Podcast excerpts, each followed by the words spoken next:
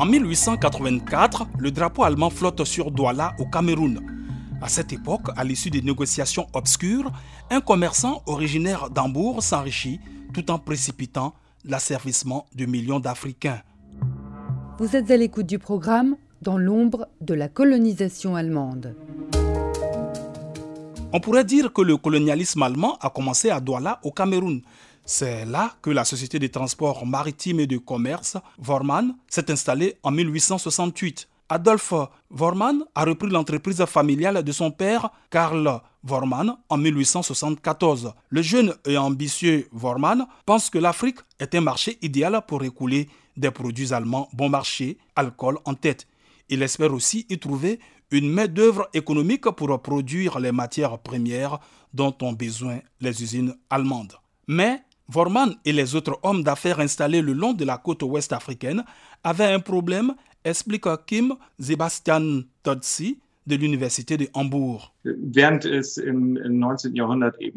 Au XIXe siècle, le colonialisme s'est transformé. Il ne s'agissait plus seulement de comptoirs commerciaux sur la côte ou d'avant-postes de colons en Afrique du Sud. Ces évolutions ont eu d'importantes implications géopolitiques. Ähm, à partir des années 1870, Voman craignait non sans raison de perdre l'accès aux marchés africains si toutes les zones restées hors du contrôle des Européens devenaient des colonies européennes.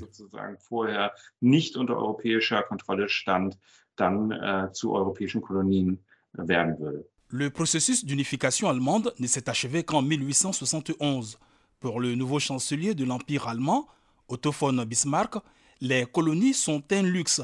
Il est réticent à l'idée de mener une politique coloniale. Mais à mesure que la concurrence européenne pour les marchés africains prend de l'ampleur, des hommes d'affaires comme Vormann intensifient leur lobbying à Berlin. En 1883, ce dernier propose à Bismarck d'établir des protectorats en Afrique de l'Ouest. Il obtient gain de cause. Le traité germano-douala de juillet 1884 garantit à Vourman des droits fonciers et le monopole du commerce au Cameroun. Les rois Douala, Bel et Aqua y apposent leur signature. Le drapeau allemand est hissé sur Douala quelques heures seulement avant l'arrivée d'un navire britannique venu revendiquer le contrôle du Cameroun. Bismarck a cédé aux colonialistes. Avec l'établissement de colonies, il espère désormais démontrer au peuple allemand tout autant qu'aux Européens que l'Allemagne est elle aussi devenue une puissance mondiale. Sans Vormann, il n'y aurait certainement pas eu de colonie de ce type au Cameroun. Il a utilisé son capital économique, politique et social pour former une colonie au Cameroun. Mais il ne s'agissait pas seulement de stationner des bateaux le long de la côte, il convoitait aussi l'arrière-pays camerounais. C'est exact. Ainsi, jusqu'à la fin de l'Empire colonial, le commerce de Vormann au Cameroun se limitait au littoral. La situation était différente au Gabon, où la compagnie maritime Vormann avait le soutien de l'armée française à progresser le long du fleuve Ogoué jusqu'à l'intérieur des terres.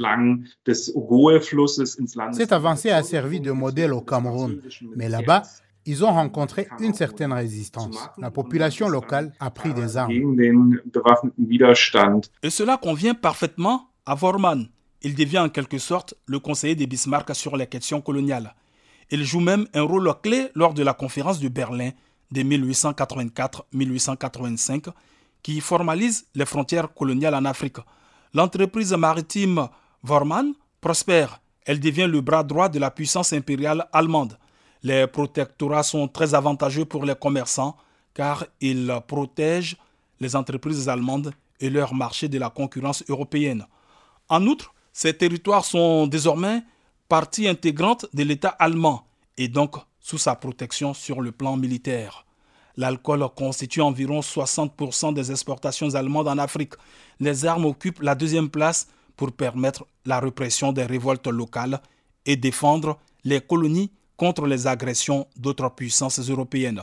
Selon l'historien camerounais Gilbert Ngimdo, cela enhardit les officiers coloniaux allemands. Les Allemands envisagent alors de s'éloigner des côtes du Cameroun. Ils veulent pénétrer à l'intérieur des terres à la recherche des producteurs de matières premières de l'arrière-pays de caoutchouc, de fer, de l'huile de palme par exemple. Ils veulent installer des plantations de cacao, de bananes et ainsi de suite. La plupart des groupes ethniques côtiers ont résisté parce qu'ils étaient désavantagés sur le plan économique.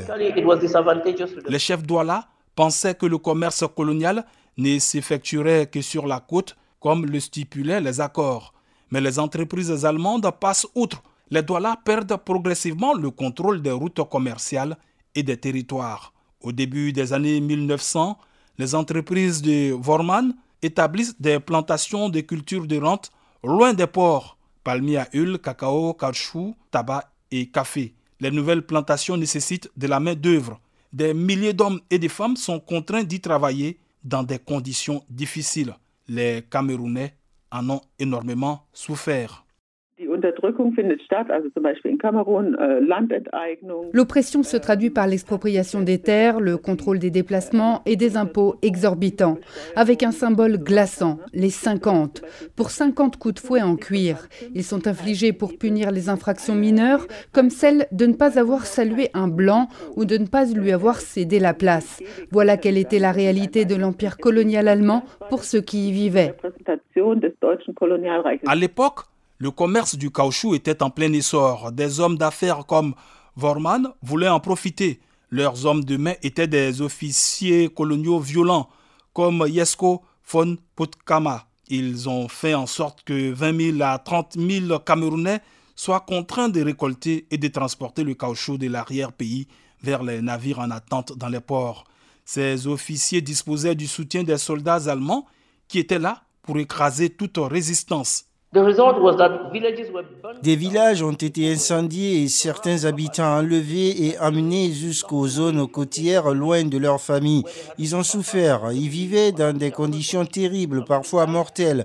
Leurs corps n'ont pas été remis aux familles. Les Allemands ont instauré ce que l'on appelle les châtiments corporels, la flagellation publique pour humilier les chefs traditionnels et leurs familles. Les Allemands ont anéanti les traditions indigènes et brûlé les villages ce qui a entraîné la migration de nombreuses personnes. Lorsque Rudolf Douala Mangabel, dont le père avait signé le traité germano-douala en 1884, proteste contre les exactions commises à l'encontre de son peuple et l'expropriation de ses terres, il est rapidement arrêté pour trahison et exécuté en 1914. Les exportations ont permis à la compagnie Vorman de réaliser d'énormes bénéfices tout en détruisant le tissu social camerounais. Les habitants de ces territoires n'avaient pour la plupart jamais entendu parler et encore moins accepté les termes du traité germano-douala.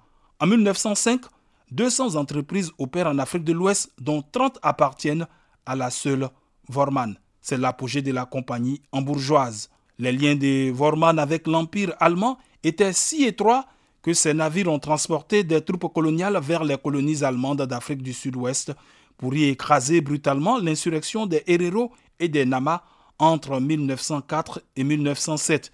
La ligne Vorman détenait le monopole du transport vers les colonies allemandes. Elle a cheminé environ 15 000 soldats vers l'Afrique du Sud-Ouest. Ähm, L'État allemand a subventionné la ligne Vorman pour financer des voyages de l'Angola vers la Namibie, surtout vers la baie de Walvis et plus tard vers Swakopmund. Il était important pour l'Empire allemand que les colonies allemandes ne soient pas desservies exclusivement par des compagnies maritimes étrangères, mais par une compagnie maritime allemande. La campagne militaire allemande entraîne la destruction des peuples Herero et Nama un génocide s'ensuit. Les survivants sont emmenés dans les camps de prisonniers à Svako et à Luderis. Là-bas, les entreprises allemandes, dont Vormann, utilisent les prisonniers de guerre comme une main-d'œuvre corvéable à merci pour des projets d'infrastructures tels que la construction de chemins de fer et de ports. Leurs conditions de vie sont si épouvantables et le taux de mortalité si élevé que même les hommes politiques allemands à Berlin demandent la fin de ces pratiques. Et comme le souligne l'historien Tutsi, les principaux bénéficiaires de cette action brutale sont des entreprises privées. Äh, et dans le cas allemand, il faut dire clairement que les profits ont été privatisés et les pertes socialisées. C'est-à-dire que les coûts ont été énormes précisément à cause de la répression contre les RRO et les NAMA. Le montant a même atteint plus de 600 millions de marques, une somme énorme. Krieges gegen die Herero und Nama beliefen sich die Kosten irgendwann auf über 600 Millionen Mark. Eine ces coûts ont dû être pris en charge par les contribuables allemands alors que des entreprises privées ont fait des bénéfices. En d'autres termes, la compagnie Vroman a fait d'énormes profits grâce au transport de troupes et de marchandises pendant le génocide. La compagnie Wurman a perdu en influence après la Première Guerre mondiale, à l'issue de laquelle l'Allemagne a été contrainte de se défaire de ses territoires coloniaux. L'ère de l'exploitation coloniale était révolue, mais les séquelles de sa cupidité et de sa violence marquent encore aujourd'hui les sociétés du Cameroun et de la Namibie. Dans l'ombre de la colonisation allemande est un programme de la DW produit avec le soutien du ministère fédéral allemand des Affaires étrangères. À ce micro, Georges Ibrahim Tunkara.